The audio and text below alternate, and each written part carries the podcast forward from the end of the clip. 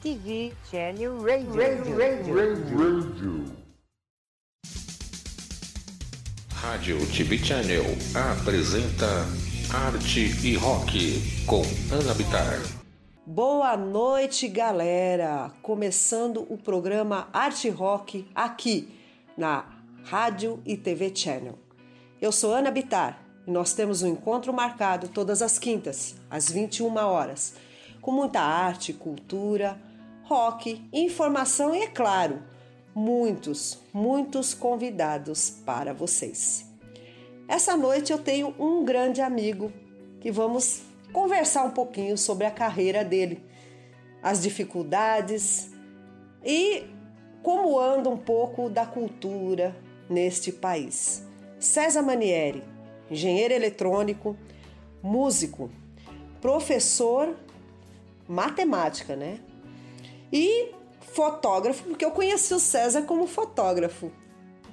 E ele é dono da escola Íntegro. César, boa noite. Boa noite, Ana. Como vai você? É bom estar aqui, hein? Ai, que bom. Eu que estou muito feliz. Obrigada por você ter aceito o meu convite. E a gente hoje vai conversar um pouquinho a respeito da sua carreira. Muito obrigado. Você começou como engenheiro eletrônico. Conta um pouquinho como é que você foi sair de engenheiro eletrônico e acabar numa escola sua e músico e fotógrafo. É muita coisa. É muita coisa, né? É. É, tudo começou nos anos 70, né? Hum. É, por influência do meu pai, né? A gente sempre é influenciado pelo pai, né? Por que não, né? É, todo mundo, todo mundo acha que não, né? Mas uh, nossos antepassados têm uma, uma, uma, responsabilidade muito grande para aquilo que a gente é também, né? Nós temos uma influência muito grande que a gente traz dos antepassados. Então, eu fui influenciado pelo meu pai a estudar muito. Minha mãe também me ajudou muito nos estudos. Imagina um menino do bairro da periferia de São Paulo, empinando pipa, rodando peão, andando de carrinho de rolimã, brincando na lama, e indo para aula de piano e indo para o colégio técnico estudar eletrônica. Eram umas, umas, coisas meio assim que eram nos anos 70, sabe? As, as famílias, né? Elas eram muito diferentes do que é hoje, né? Os pais trabalhavam fora, as mães ficavam em casa cuidando dos, cuidando filhos, dos filhos e cuidando da educação dessas crianças, né? E nós fomos educados assim, minha família inteira, né? Nós íamos para professora de piano lá na rua mesmo, sem asfalto, sabe? Aquela rua de lama. Uh! E, e, e, antigamente as pessoas tinham piano em casa, é incrível, né? Piano e violão. Piano Era e violão. de lei. Era de lei. Todo mundo tinha piano e violão em casa, tudo. Isso muito já mais antigo ainda, nos anos 50, tinha muito mais até. Então isso veio, veio vindo e na, na nossa rua tinha uma, uma, senhora que tinha um piano e a minha mãe colocou a gente para estudar piano lá e eu ao mesmo tempo que eu jogava bola na, na, na pracinha com as crianças, né, com os amigos, arrancava o tampão do dedão do pé, hum. rodava peão, corria atrás de pipa tinha que ter pelo menos 40, 50 minutos para estudar piano e depois que estudava piano ia para o colégio. Uma mão leve para tocar, né? Ah, uma mão leve cheia de arranhão, com dedo faltando, né, com unha faltando. É uma loucura. Você gostava disso? Gostava. Ou você era forçado? Porque a gente falou no seu programa sobre a educação clássica e nós é. vamos chegar sobre isso. Mas você o menino César. Você gostava disso? Então, eu sonhava, quando eu estava tocando piano, né? Eu sonhava que eu estava jogando bola, né? Na aula de piano. Falando, por que, que eu tenho que vir aqui? Dava umas desculpas esfarrapadas pra minha mãe, às vezes, pra mim na aula, tudo.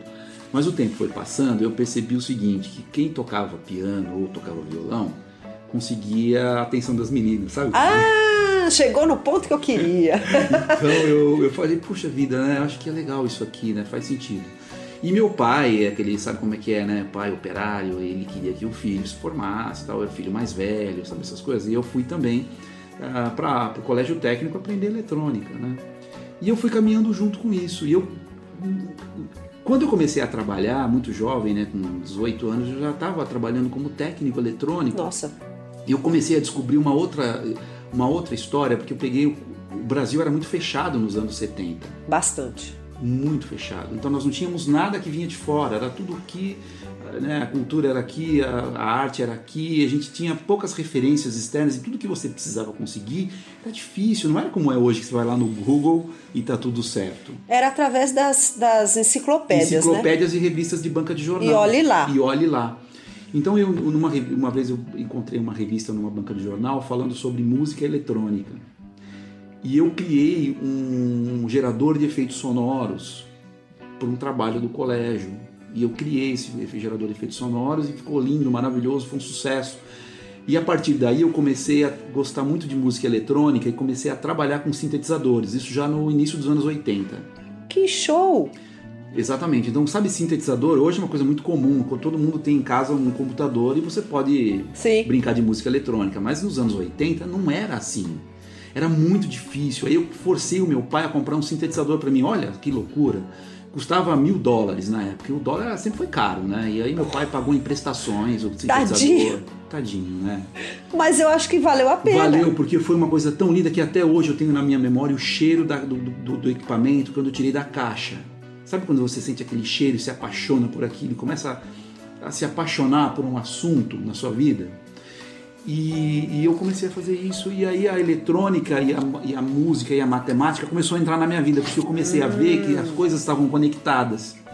Eu falava, peraí, então quer dizer que a música está conectada com a eletrônica, que está conectada com a matemática, então tudo que eu estou estudando não é em vão.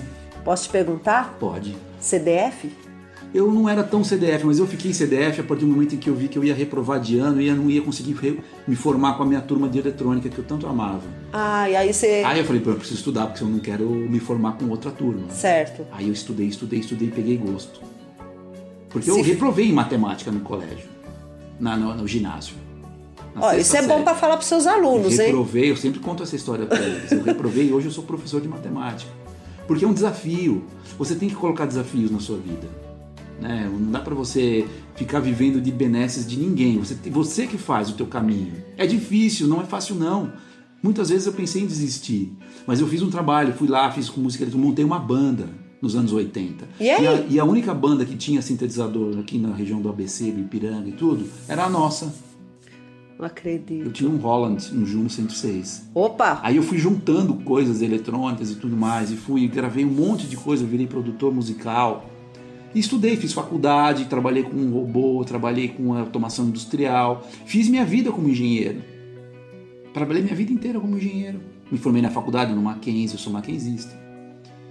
Entende? Então, é- essa eu fui por que, eu, por que, que eu fiz tanta coisa? Porque é fotógrafo, porque professor de matemática, porque no, no, o mundo, a realidade é uma só. A matemática está em tudo, a física está em tudo, a biologia. Então tudo que você estuda não é em vão. Não, nem um pouco. Eu falo para meus estudantes, para meus alunos, falo, gente, por que, que eu tenho que aprender isso, professor? Porque você precisa aprender. Não queira saber todas as respostas, aprenda.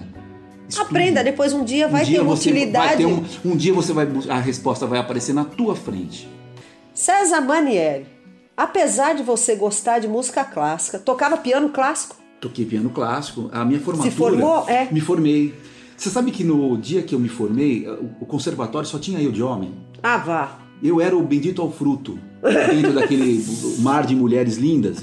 Eu fiquei tão maravilhado com aquilo. Você falou, não. Porque eu era rodeado de mulher, meu, o tempo todo. Até hoje, assim, essas coisas não me, não me largam, né? Eu acho ótimo, porque eu gosto de- das mulheres em si. Mulher, ela é a luz do mundo. Você acha? Eu acho. Ai, que sem bom. a mulher, você não tem nada nessa vida. Você não é nada. O homem não é nada sem suas mulheres. Ele não, ele precisa da mãe dele, ele precisa da avó dele, ele precisa da mulher dele, ele precisa das filhas. A mulher é, é tudo nesse mundo, entende? Então, essa história de falar que machismo, não existe isso não. Homem de verdade gosta de mulher, de verdade. As admira e as respeita. né? Então eu sempre fui cercado por mulheres. Então na- na- no conservatório, eu estudei lá na André da Silva Gomes, eu tenho as fotos lá em casa e ver o único homem se formando Que barato. no meio de- daquele secto de mulheres, né? O harém. O Areio, o, O único harém. era o, o César. Era eu lá, né? e eu percebi o seguinte, que aquilo mostrou pra mim o seguinte, que você pode tudo que você quiser fazer na vida, se você tiver, sabe, tiver humildade de saber que você faz parte de um grupo que ninguém é igual a ninguém, que você precisa ter o respeito, respeitar as pessoas pelo que elas são, etc. O que que aconteceu? Eu fui tocar um duo pianístico lá no final, Claire de Lune, de Debussy, coisa maravilhosa. E hoje eu ouço a música e, e- e me remete àquele tempo, né? Então Naquele momento. naquele momento, com aquela moça, e eu recentemente eu fiz um contato com o pessoal do conservatório, mandei a foto, eles não acreditaram, né? Que eu ainda lembrava de tudo aquilo. Eu falei, eu lembro, eu fui o orador da turma. Lógico, por que não lembrar?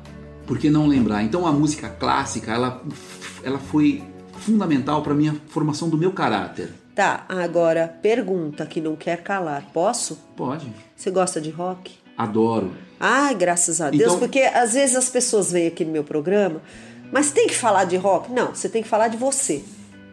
Mas quais os grupos que assim marcou sua vida? Todos. Verdade? Desde os anos 60, eu nasci em 63, então 63, olha, a primeira música que eu me lembro, que é o B.G. Thomas, Ui. ele é Rock and Roll Lullaby, né? Isso, da É, novela. Raindrops Keep Falling on My Head, que eu tô usando hoje com a minha esposa, que ela vai fazer uma apresentação no colégio com essa música. Raindrops Keep Falling on My Head. Mexeu com a minha vida. Dio Come Te Amo. São músicas que eu ouvia quando tinha seis anos. Help. Primeiro Beatles. rock, então, seu. Help. I need somebody. Help. This is any- anybody, né? Help. Quem mais? É, Beatles, né? É. Depois dos Beatles eu comecei a ficar mais ousado. O quê? Aí eu entrei no. fui pra Led Zeppelin. Aí já melhorou. Depois ACDC. Tudo que é. Início dos anos 70, todos dos anos início dos anos 70 eu ouvi. Eu tenho mais de 5 mil músicas em MP3 em casa porque eu gosto de ouvir. Toda a coletânea, todo mundo. Depois eu fui pro rock progressivo. Genesis, né? Eu comecei a ouvir o Yes, toda essa, toda essa geração. Então foi formando a minha, a minha música, minha, meu gosto musical. E também eh, comecei a ouvir, eu ouvia muito caipira. Você fala, "Mas gostava?" Você é doido? Eu falei, não, eu, eu ouvia muito. Por quê? Porque, veja, a cultura ela é uma coisa muito interessante. Você não pode deixar morrer aquilo que é, as pessoas sabe, das outras gerações te ensinam. Quando eu era criança, eu ia na casa da minha avó no interior. Sabe aquela casa do interior que você tem aquele chão vermelho, batido? com Batido. aquele telhado que não tem o Não forro, tem o e forro. você vê o telhado, que na noite quando você vai dormir você vê o sereno batendo no telhado e você vê a luz da lua entrando quando você vai dormir. A casa da minha avó era assim, quando ela acordava às 4 horas da manhã e acendia o fogo a lenha do fogão dela e botava nos caipira, você fala, que é isso? não tô aqui, né? Sentindo Mas, aquele cheiro de café mas é isso, te, isso te remete a uma lembrança boa. Lembrança boa. O que, que acontece com a música, meu amor? A música, ela mexe com o teu cérebro, ela mexe com as tuas memórias, ela, ela marca na no teu cérebro, a ferro, boas lembranças.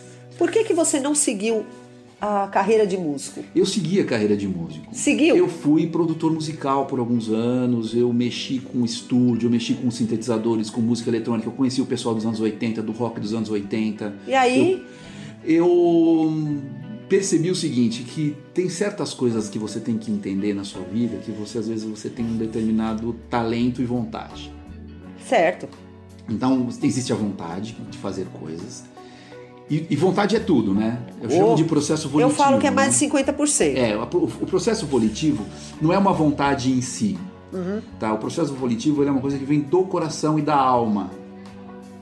Tá? Então, e ele te move né, em determinadas direções.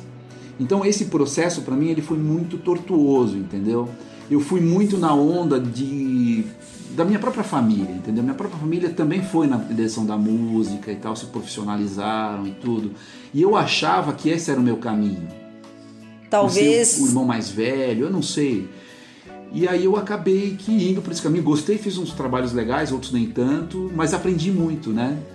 E depois que eu me casei, que formei família, tudo, eu comecei a perceber que eu precisava de bus- buscar outros caminhos mais certos para eu poder criar minha família dentro de valores que eu entendia que eram os melhores. E eu No escolhi- caso, é, o retorno financeiro. retorno financeiro, uma segurança material, Porque aí vem assim. filho, aí vem a Sim, casa, e sim. o- você é o homem da casa, Isso, aquela isso, coisa. Isso. Então eu não me permiti mais a me aventurar em coisas, em, em- áreas que para mim eram mais inseguras, digamos assim. Não, não que seja, não é Não, isso. não é isso, eu Mas tô pra mim- entendendo, pra eu mim tô entendendo. E falei, bom, tá, eu já estava mais velho também, já tinha mais de 35 anos, eu precisava me assentar. É que eu, eu, eu não sei se você vai concordar comigo. Uhum. Eu falo que viver de arte, cultura e música é se aventurar. Porque tem um dia que tem, Tem dia que não tem. Tem dia que não tem. É, e eu sou muito, eu peguei muito a, a influência do meu pai, como eu disse pra você. Meu Sim. pai era um muito certinho, que tinha o trabalho dele. Aliás, conheço a sua mãe, é uma pessoa, é, um amor, ela é dona escritora Clarice. agora, né? Fui atrás de uma editora pra ela. Ai, um que ela. linda. É, fui com ela lá na editora, parece que abriram as portas pra ela, vamos ver se vai dar certo. Vai, já tem que dar. É, então. Então você vê, né? Então toda a influência do pai e da mãe. Minha mãe é escritora e ela é dona de casa, mãe de quatro filhos. Então é isso, você vai e você quer também dar para sua família essa referência que você teve. Sim, Então você quer dar para os seus filhos essa segurança, você quer dar para os seus, apesar de todos os problemas que a gente tem como ser humano, Ih, tá? que são poucos, né? Não é só- são poucos. Tá, então é isso. Então o rock para mim, ele faz parte da minha formação. Então o rock dos anos 60, 70, 80, depois ele começou a decair muito. Bastante. Então eu tenho até hoje influência do, de- de- do rock progressivo, do rock, do, do heavy metal. Heavy metal. Tá, eu tenho. E tanto é que eu, eu falo que os metaleiros eles deviam se inspirar um pouco mais na música clássica. né? Eles inspiram muito, eles têm muita, muita influência, mas deviam se influenciar mais. Mais. E, inclusive nas letras. Na, eu acho que o heavy metal ele não devia, ele devia sair dessa coisa do, do materialismo, do ocultismo, vamos dizer assim. Vamos dizer, a grosso modo, né? falar coisas, coisas do. sabe, tal, e, e- e ir mais para uma, pra uma, Uma coisa mais aprimorada. mais aprimorada, transcendental. Por exemplo, tem uma banda que eu gostava muito que era o Zaxxon. Nossa! Tinha aquela música Crusader. Se você for ver a letra, é sobre os cruzados que iam Sim, lutar contra os sim. sarracenos, que eram os, os- os muçulmanos. É uma história linda. Então você ouve a letra, você fala, pô, que legal, te dá vontade de lutar. Lutar pelo bem. Eu acho que é isso que você tem que. Hoje, sabe, se tiver alguém, uma banda, alguém que, que vai fazer um rock pesado, heavy metal, enfim, eu acho que esse é o caminho. Você falar sobre coisas que elevam o teu espírito a lutar pelo bem, não pelo mal. Gostei. Vamos de rock. Vamos de rock. Eu te gostei. Tá gostando do programa? Ah, dá um like aí, né? É, E se não gostar, dá um like do mesmo jeito, por favor. porque eu tô, viu? Tô adorando. Falo É? com você. Uh, Mas- sou seu fã, né? Olha, gente, o César é um amigo tão querido. Ele teve na minha casa essa segunda vez. seu. Uma vez eu dei uma entrevista pra ele. Nós gravamos uma agora, né, César? Agora Meu o César. podcast, isso. É isso aí. César, é... casou, teve filho. Qual o nome das crianças? O Gabriel e o Vinícius. Gabriel, acho o nome O Gabriel tem 11, né? O Gabriel, ele me perguntou, papai, por que você me pôs o nome de Gabriel? Ele falou assim, porque o nome, Nome de Ga- anjo. é o nome do anjo da Anunciação. Nome de anjo. Anjo da Anunciação é do nascimento de Jesus Jesus. Cristo. Falei, nossa, é um nome importante. Eu falei, o mais importante da humanidade, né? Fora o Jesus Cristo, é o anjo Gabriel. Ele que avisou a humanidade que o Salvador viria. Ele ficou feliz com o nome dele. Aí o Vinícius perguntou, por que o meu nome, papai Vinícius? Eu falei, não, Vinícius é um general é, romano, né? Um nome latino forte, de pessoas fortes. Puxa, papai, muito obrigado. Estou Ai, feliz. que lindo! e assim você vai é, incutindo um pouco de história. De história, de cultura na de vida cultura deles. na vida É. deles. César, e aí? Você, engenheiro eletrônico, casou, chega as crianças, tem que mudar, parar com a música, porque não é bem aquele caminho. E aí eu tomei a decisão de continuar como, como engenheiro, mas eu nunca parei com a música definitivamente. Tá. Eu continuei como produtor, eu toquei muitas, muito tempo, a gente fez shows com, mu- com muitas bandas, eu toquei, eu era tecladista de, de, de- de- fui tecladista de bandas de, de garagem por muito tempo, né? Mas eu, depois que o meu irmão mais novo faleceu, você sabe que aconteceu um fenômeno interessante comigo, né? Eu me desconectei um pouco dessa questão de querer ser um músico. Porque eu vi que o meu propósito era estar perto deles, dos, dos meus irmãos que são músicos, nesse mundo. E perdeu um pouco esse sentido, né, para mim. Então eu comecei a buscar outros caminhos né, dentro da música. Então eu comecei a, a, a estudar um pouco mais né, a história da música, comecei a estudar um pouco mais a questão da engenharia de som. Aí já entra um pouco da sua área, Então, bastante, bastante né? da minha área. Então Da eu comecei aí que eu eh, fui mais para produção musical. né? Então eu tinha um estúdio na minha casa que eu ajudava muitos cantores, cantoras. Eu dava dicas, né? Dava, eh, levava cantores que eu achava que tinham potencial para produzir com produtores profissionais, coisas assim que eu conheci, né? conheci muita gente nessa área.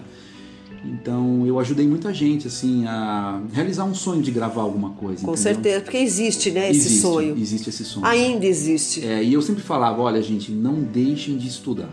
Ah, Nunca parem isso que eu estudar. queria. Você é, continua na engenharia ou você parou? Porque eu sei que você tem uma escola, escola íntegro, Isso. que você dá apoio para aqueles que precisam, para os alunos que precisam de um apoio, um reforço, Exatamente. né? Eu E- ajudo esses alunos a, a recuperar suas notas, mas principalmente recuperar sua autoestima. Porque quando eles chegam, como é que eles chegam para Eles você? chegam desconectados dos pais. Completamente. Desconectados da realidade. Eles não sabem o que eles estão fazendo na escola. E a idade Eles que entendem. você Qualquer idade. jura? Qualquer idade. Dos 7 até os 25 anos eu. Qual é a realidade deles hoje, César? Porque é, eu também sou professora, dei aula de inglês muito, há muitos anos, muito, mas desisti. Porque não me Então, trazia mais nada, entendeu? Eles, eles, a realidade deles é a seguinte: eles só querem passar de ano e resolver um problema. Ah, tá. Porque não sei se algum aluno chegou e falou isso pra você. Uma aluna uma vez veio. Ó, professora, é, você sabe fazer milagre? Eu falei, por quê? Ela falou, não, porque eu preciso tirar 10 nessa prova pra passar de ano. Eu falei, olha, o milagre seria eu ir lá fazer a prova pra você. Sim. mandei ela de volta pra mãe. Eu falei, eu não posso fazer um milagre um dia antes da prova. ela Não tem dá. prova amanhã. É, não existe isso, isso é milagre. É. Então, é, o que, que acontece? Eles querem só passar de ano. E aí eu falo pra você, mas qual é o teu propósito? Eles não sabem Eles não é sabem, isso. ah, mas eu não sei o que é propósito, eu não tenho propósito. Aí eu explico, né, para os estudantes que o único propósito. Porque eu falei assim: o que, que você espera desse mundo? Ah, eu quero ter uma, vida boa, quero ter um marido, sei lá, quero ter uma namorada, quero viajar, carro bom. quero ter um carro bom, quero ter um bom emprego. Eu falo: sabe o que você está me pedindo? Você está me pedindo para o mundo te dar coisas. E o mundo não dá nada para ninguém. Se a gente não se esforçar, Eu falei, você é tolo. Eu falo pro aluno. Você é fala. Pô, professor, por quê? Porque só os tolos esperam algo desse mundo. Esse mundo não dá nada pra ninguém. Verdade. Nossa, então, César. é você que entrega toda a sua vida ao mundo, não ao contrário. Então você tem que se doar ao mundo, você tem que estudar, você tem que fazer tudo que você puder pra entregar. É como é como aquela história, né? Você tem que é o amor ao próximo, meu amigo. Então, ah, mas eu quero, é, sabe? Então, o teu propósito nesse mundo é se entregar ao mundo. E por que que você escolheu a escola? Você parou com a eletrônica Eu nesse parei com a meio engenharia tempo? eletrônica porque eu fui, é, eu fui a crise. Ela Com trouxe, certeza. trouxe um monte de problema para todo mundo. Para mim é, trouxe um problema porque assim eu passei dos 50 anos, eu já não sou mais um garoto, eu não tenho aquela energia que um garoto de 20 anos tem. Ó, gente, é mentira, porque tem uma energia danada. A energia dele é boa demais, viu? É, mas acontece que você tem uma, um ranço no mercado que diz o seguinte: homens com Ah, mais passou doenta, você não presta mais. Não presta mais. Você, eu escrevi um texto sobre isso no meu blog dizendo isso, né? Não, esse acontece Você quando aqui. é quando é quando é quando é jovem, né? Você é eterno, né? Ah, quando você lógico. é velho, você é sucata. E aí Então, você resolveu realmente partir pro, pra aula. Dar então, aula, eu montei ajudar. uma escola. montei Na sua casa Eu ou não? montei uma escola, montei uma franquia e tal, pra, eu queria ajudar alunos, né? Eu queria ajudar, contribuir, porque eu vejo o seguinte, meu, você tem você tem todo um, um cabedal de conhecimento, você tem 50 anos de vida, você tem conhecimento. Caramba. Então eu preciso devolver aquilo que, eu- que eu recebi das A outras vida é pessoas. Exatamente. Eu preciso dar de volta, eu preciso contribuir. Eu não, eu não, o propósito nosso não é tomar do mundo. O nosso, nosso propósito é devolver aquilo que nós te- temos. É doar-nos ao mundo. E aí o que, que eu fiz? Eu falei, eu vou dar isso. Tudo bem, eu quero receber algo em troca, uma grana, sei lá, um dinheiro por isso. Mas, em primeiro, eu preciso ajudar as pessoas. Aí no próximo bloco você vai contar isso aí. Programa Arte Rock aqui na Rádio TV Channel. Se você quiser que eu entreviste alguém, dá uma sugestão. Vai lá no site www.tvchannel.com.br. Quer pedir uma música? Também toco, mas tem que ser rock, hein, pessoal? César, meu amigo, comendo um bolo e a gente tomando um café, mas a gente pode bater um papo. Conta um pouquinho sobre essa sua mudança. A necessidade de um emprego por causa da crise. A engenharia já não estava dando muito. Eu sei bem o que é isso, porque meu marido é engenheiro. E se reinventou a escola. Sim. E aí? Então, eu. O que, que eu fiz? Eu peguei umas reservas financeiras que eu tinha, tá? eu falei, ah, vou montar uma escola que eu possa ajudar as pessoas. Eu quero ajudar, contribuir, né, com o meu conhecimento para melhorar a educação nesse país, tudo mais. E aí eu tive a ideia de montar uma, uma escola, foi uma, franquia, tudo, e no começo até que foi bem, consegui atender uns 300, 400 alunos. Nossa, é bastante. Bastante aluno, atendi bastante gente. Só que o que, que era? Era um, algo muito superficial, não mudava a vida de ninguém. Ele não ajudava as crianças a entender melhor a realidade. E eu comecei a ver que o material que era fornecido por essa, por essa empresa era um material ruim, cheio de erros, cheio de defeitos, cheio de problema didático, cheio de problema de conceito, né? Aí eu falei, olha, isso aqui ele é interessante para você enganar as pessoas. Gente, eu vou dar um adendo aqui. O, o César, ele é um poço de conhecimento. O que a gente conversa com ele, ele sabe. É verdade. Eu, eu, não é verdade, estou falando sério. Eu vejo pela maneira que você escreve no Facebook. Você é uma pessoa muito culta. E eu gosto de conversar com pessoas assim. Obrigado. Verdade. Então, e aí, é, o que, que aconteceu? Eu, eu vi que era um, era um problema, tinha um problema conceitual e um problema moral ali. Verdade.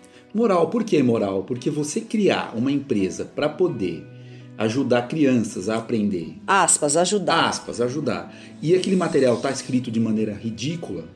Ah, eu falei, não. ó, o Brasil tá com um problema muito grave de educação e de é, falta de, sabe, crise moral.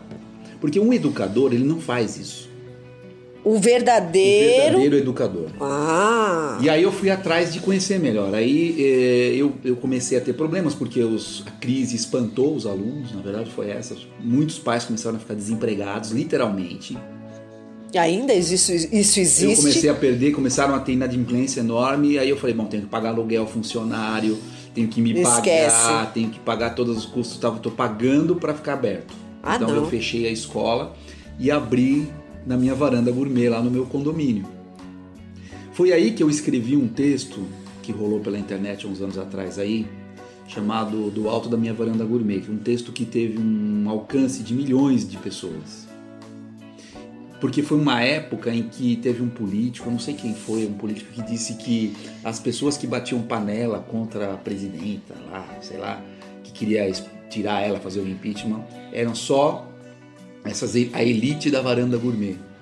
E aquilo mexeu muito comigo porque, na verdade, assim, eu consegui ter minhas, minhas propriedades, sei lá, minha casa, a custo de muito trabalho. Foram anos e anos de trabalho, de noites mal dormidas, de.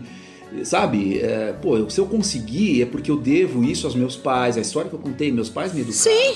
Aos meus antepassados que sofreram, que vieram da Itália para o Brasil, que minha avó que foi caçada a laço como uma índia, que casou com meu avô que não sabia nem a origem dele, que teve 14, 18 filhos, 18, 18, 18 gestações, e eram pobres, e ninguém, Ninguém ajudava ninguém. E ninguém se vitimizou por isso. Não. Trabalharam, construíram suas vidas, como Criaram meu pai e minha mãe, filhos. criaram os filhos e todo mundo está bem feliz aí hoje vivendo a sua vida.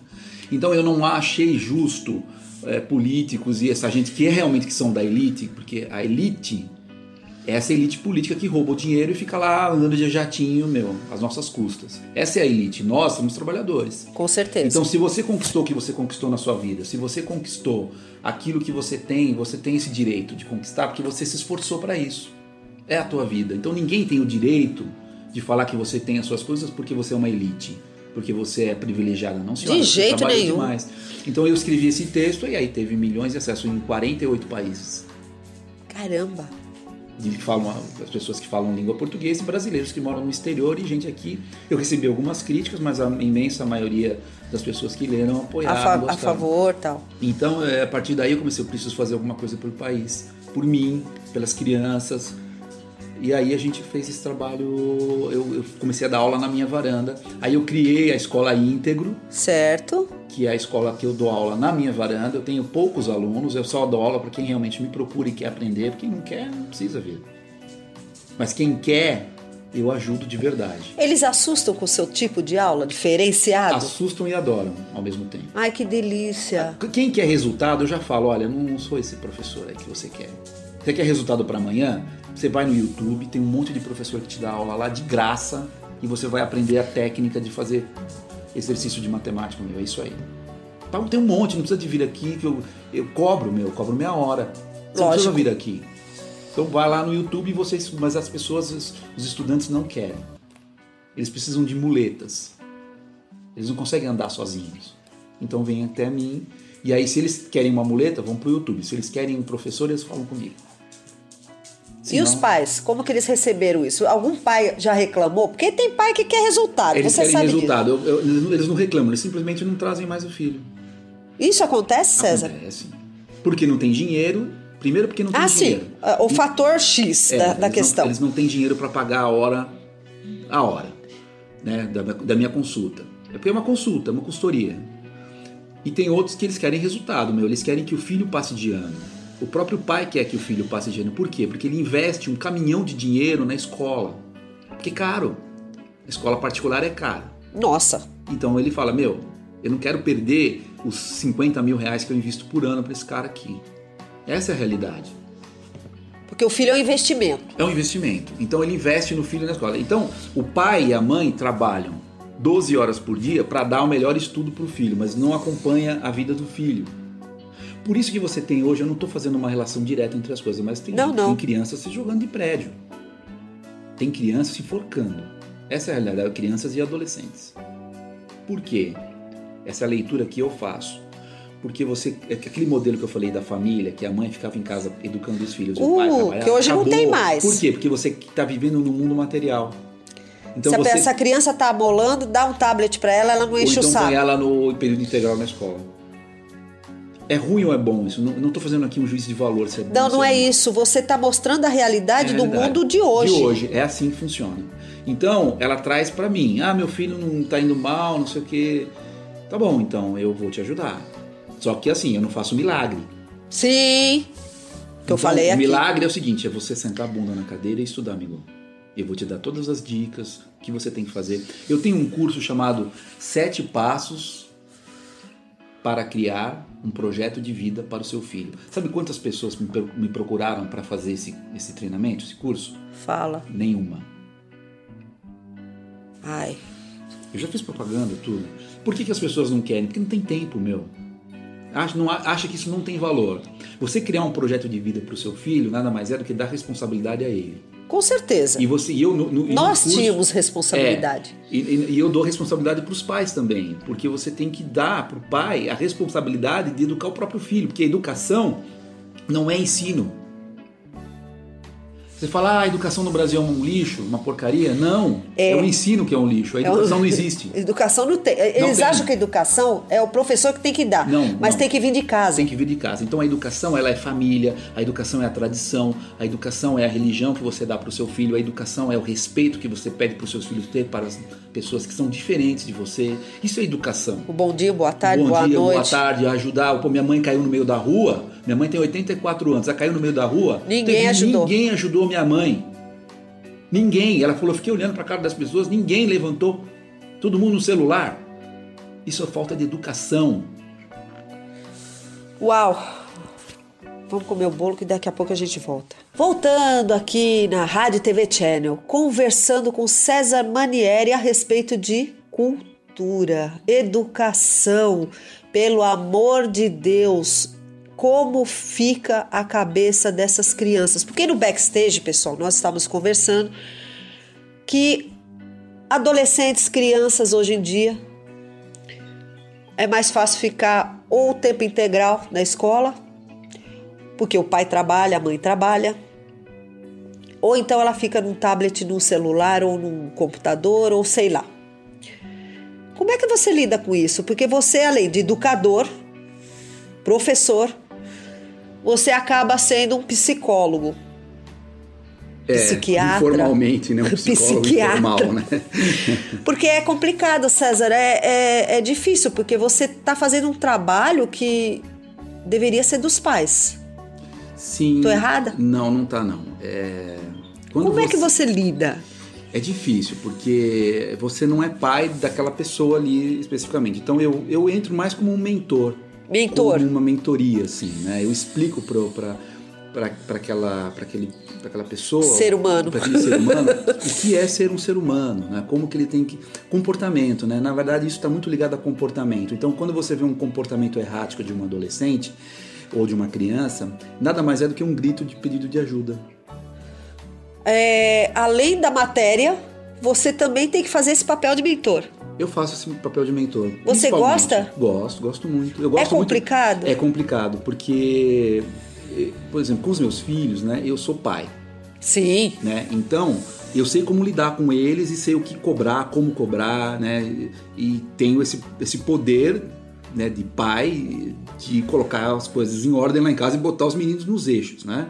Qual é o resultado disso quando eu coloco a minha autoridade de pai em cima do processo de educação dos meus filhos, né? Pelo que eu tô vendo, você conversa muito com seus filhos. Converso e troco muita, é, muito sentimento com eles. É, fal- falando sobre sentimentos, né? A gente, a gente dá voz aos sentimentos. Se eu tô triste, se eu tô feliz, por exemplo. Por causa vez- de uma situação. Uma vez meu filho me pegou chorando lá de madrugada, por exemplo. Tá. Tava conversando com a mãe e tal, sobre assuntos da vida. E a gente fica emocionado, lembra de pai que morreu, de Lógico. irmão que morreu, da família, da sua finitude, né? E você começa a chorar. E eu comecei a falar um pouco mais alto, eh, chorando, porque um amigo meu, eu descobri que um amigo muito querido estava com uma doença terminal e tal. E, Que não é fácil pra não gente, é fácil né? pra gente, então você começa a chorar, porque você vê a situação do país e tudo, é a realidade. Uhum. E chorar no ombro da sua mulher não é feio.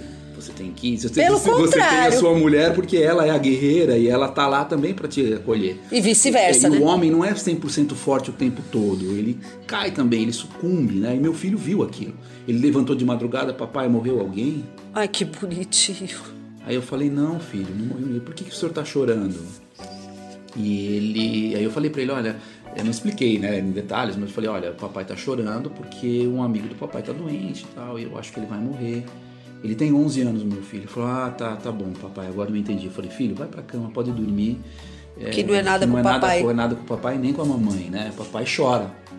Os homens choram também. Aí ele foi dormir e tudo mais. Então, essa troca de sentimento, né, de falar que ama, de o filho tá dormindo, você ir lá no ouvido dele, ele dormindo e dizer que você o ama profundamente, que você aceita ele como ele é, não tem isso, isso, isso é importante. Então, o pai que fica o dia inteiro fora de casa, a mãe que fica o dia inteiro de casa, não pode negligenciar isso. É duas horas da manhã, você vai lá no ouvido do seu filho que está dormindo e fala: Papai te ama. Do fundo do coração, o papai te ama. Então isso faz toda a diferença. E eu não posso fazer isso com os meus, meus estudantes, eu não sou pai deles. E eles sentem essa falta. Eles sentem essa falta. Eles, eles, ó, tem alunos que eu, que eu atendo que vão para a Europa, tem de tudo, tablet, tem todo, todo o conforto da vida. E o pai reclama que o filho não dá resultado. Então o pai, deixa eu entender, né? A, a gente como educadora também, a gente precisa entender. Quer dizer que o filho não dá retorno monetário, que ele não, vai dá- dar. Ele não traz nota, ele não traz comportamento. Então o comportamento. O pai investe, ele tem que trazer É. aquele retorno, porque mais pra frente ele vai é, aquilo que o pai investiu, ele vai usufruir no, no serviço dele, na formação É, dele e ele é. vai trazer pra casa. Isso, exatamente. É- é uma quer- troca de uma- retornos. De retorno, é, retorno Dinheiro de investimento. Retorno de investimento. É um banco de investimento, um filho. É, e, e na verdade não é isso. Te né? chocou isso? Não é a realidade. Você estava acostumado com isso? Porque você vem de uma família. É, não A educação hoje está É, faltando, tá- é, a família está faltando isso, essa, esse entrosamento de pai e filho, a cultura não tem mais, é, é, um, é um investimento e de repente dá, dá, não dá, não dá. É, Tá desse jeito? tá desse jeito. Então é, ele quer passar de ano porque o pai investiu um caminhão de dinheiro na escola. Quanto tempo você está dando aula na íntegro? Três anos. Te chocou, César? Mais ou menos, não muito. Não, Não muito? Não, é a realidade. Porque é o materialismo uh, do mundo. A sua esposa também é, é, é professora. É, ela me conta as mesmas histórias. As mesmas? As mesmas. Eu falo, é, então não é, né? Ela falou, é normal. É normal. E ainda vem o, o pai do aluno, né? Ele vem reclamar com você que o filho não está indo bem e tal. Na verdade, o- o- é um grito de socorro. Papai, olha para mim. Mamãe, olha para mim. Eu, Então eu, não- ele- eu não ele- quero uma, eu, eu, ele, ele- você, você enche o filho com matéria. Você enche, ele com atividades, você enche ele com um tablet, com acesso a tudo, entendeu? Fácil, de graça, efêmero, fugaz. Então, quando você. Quando eu, o que, que, o, o que, que o estudante vai falar? O que eu quiser que meu pai, meu pai me dá. Mas só que o que ele quer, na verdade, o que, que ele é? Uma palavra. Eu te amo. Verbalização. Eu te amo, eu tô triste. Eu, gosto, de, você, eu sinto sua falta. Eu sinto sua falta. O papai trabalha, mas eu quero estar com você o tempo todo, mas eu não posso. Que coisa mais. Eu, eu É isso. particularmente, É é coisa mais triste chegar e falar eu te amo por um WhatsApp.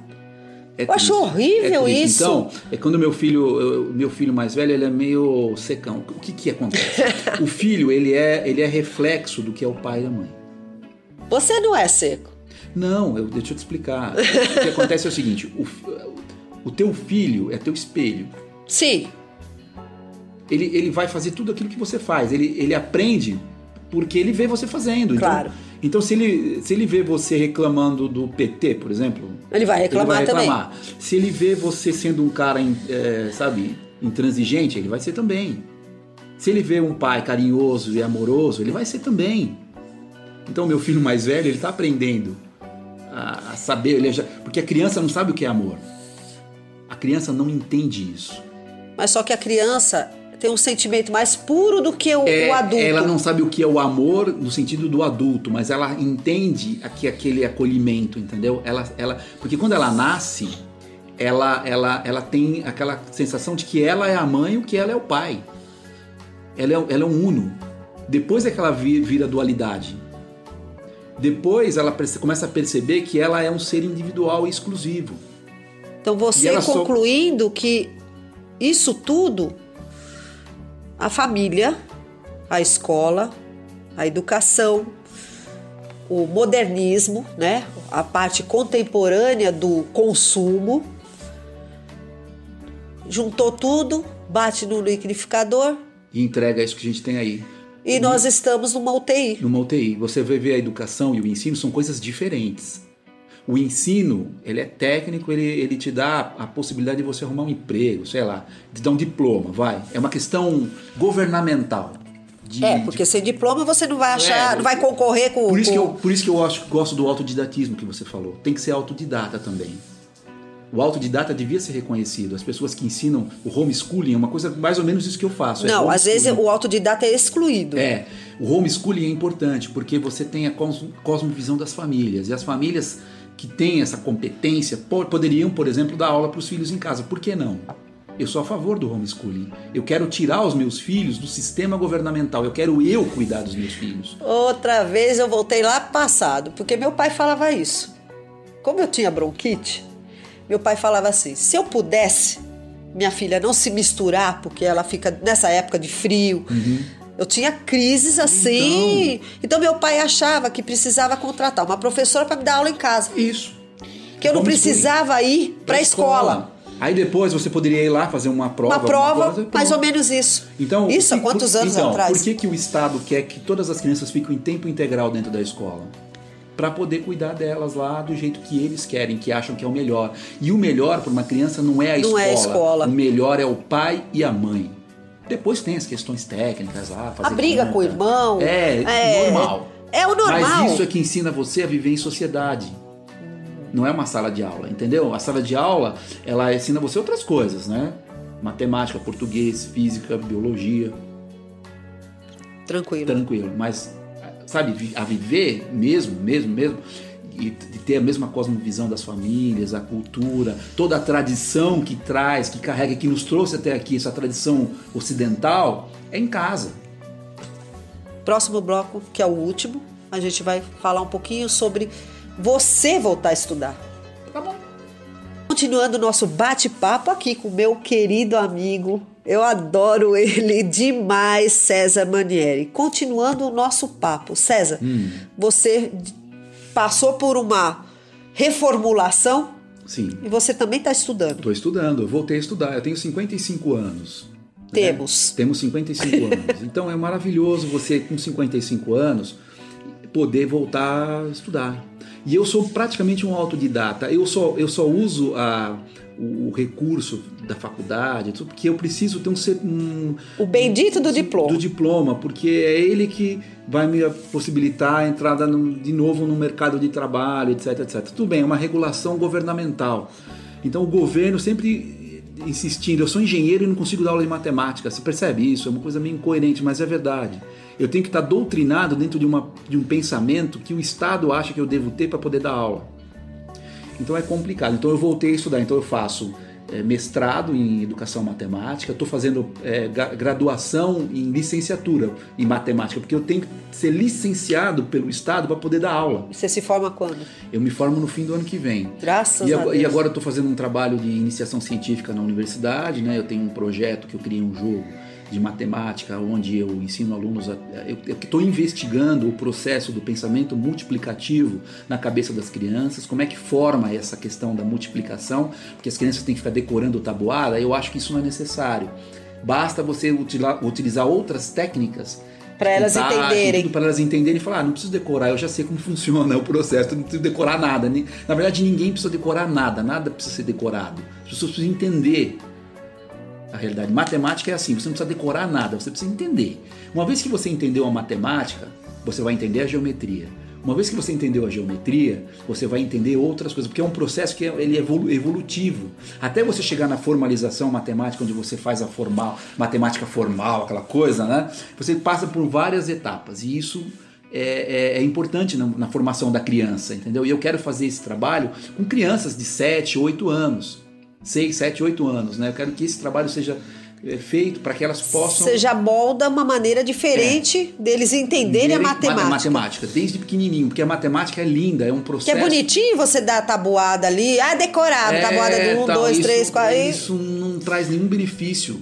É só decora. Então é como se decorar uma letra de uma música. E? E pronto. Três pontinhos. Três pontinhos. não, sabe, não é, não é por aí o caminho, entendeu? Então eu vou provar. Tenho, na verdade, o meu estudo científico é pra, não é para provar, mas para entender se o meu jogo, o jogo que eu criei como engenheiro, né? Eu usei meu lado engenheiro, criei um jogo claro. para é, ajudar crianças a melhorar o raciocínio multiplicativo. É um jogo de cartas muito simples, bem legal, né? E aí eu vou fazer isso, tenho, tenho que fazer o mestrado para poder aplicar isso na minha dissertação e enfim, e trazer os resultados né, de uma maneira científica e tudo mais. Vem cá, você me falou sobre um fórum. Conta para mim um pouquinho sobre isso. Então, a gente está fazendo a segunda edição do primeiro fórum de educação do ABC, tá? Opa! Esse fórum de educação, a gente vai falar sobre educação clássica, que esse é meu, meu tema, né? A gente vai falar sobre o uso da tecnologia, né, por crianças e adolescentes, celular, tablet, computador, YouTube e tudo mais, quais são os perigos e as vantagens de ter as crianças terem acesso a esse tipo de conteúdo e material. Com certeza. Nós vamos falar sobre um projeto de, de, de, de educação que a gente está, uma colega minha, a Selma Palesino, ela criou, um projeto fantástico de educação clássica para crianças. A gente quer aplicar isso em algumas escolas aqui em São Paulo. A gente está buscando aí é, apoio da iniciativa privada, estamos tá, também pedindo ajuda de alguns políticos. Né, Pode né, pedir aqui, com certeza. É, a gente vai, a gente, esses políticos vão tentar implantar esse projeto em algumas escolas ali no ABC.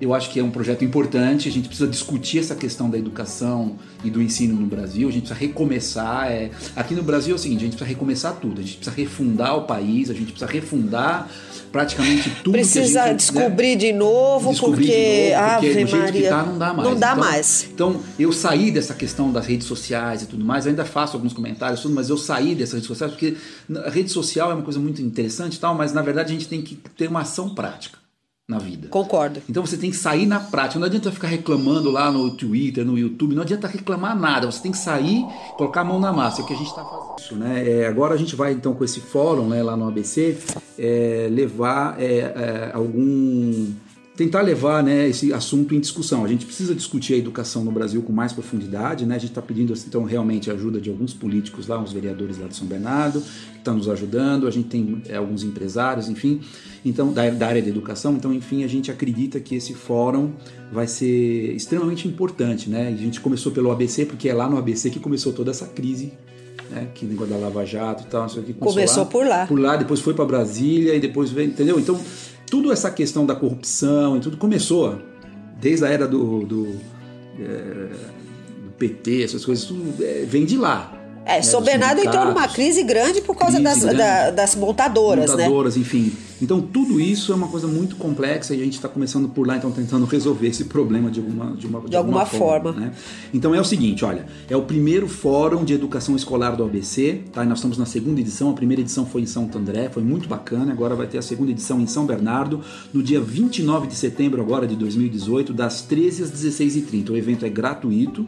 Tá? Nós já estamos praticamente com todas as vagas já garantidas aí, então quem quiser participar conosco, seja rápido, entre no, no site da Eventbrite, tá? Eu vou soletrar aqui, ó, é E-V-E-N-T B-R-I-T, tá? No eventbrite.com e aí vocês lá vão encontrar o primeiro fórum de educação escolar do ABC.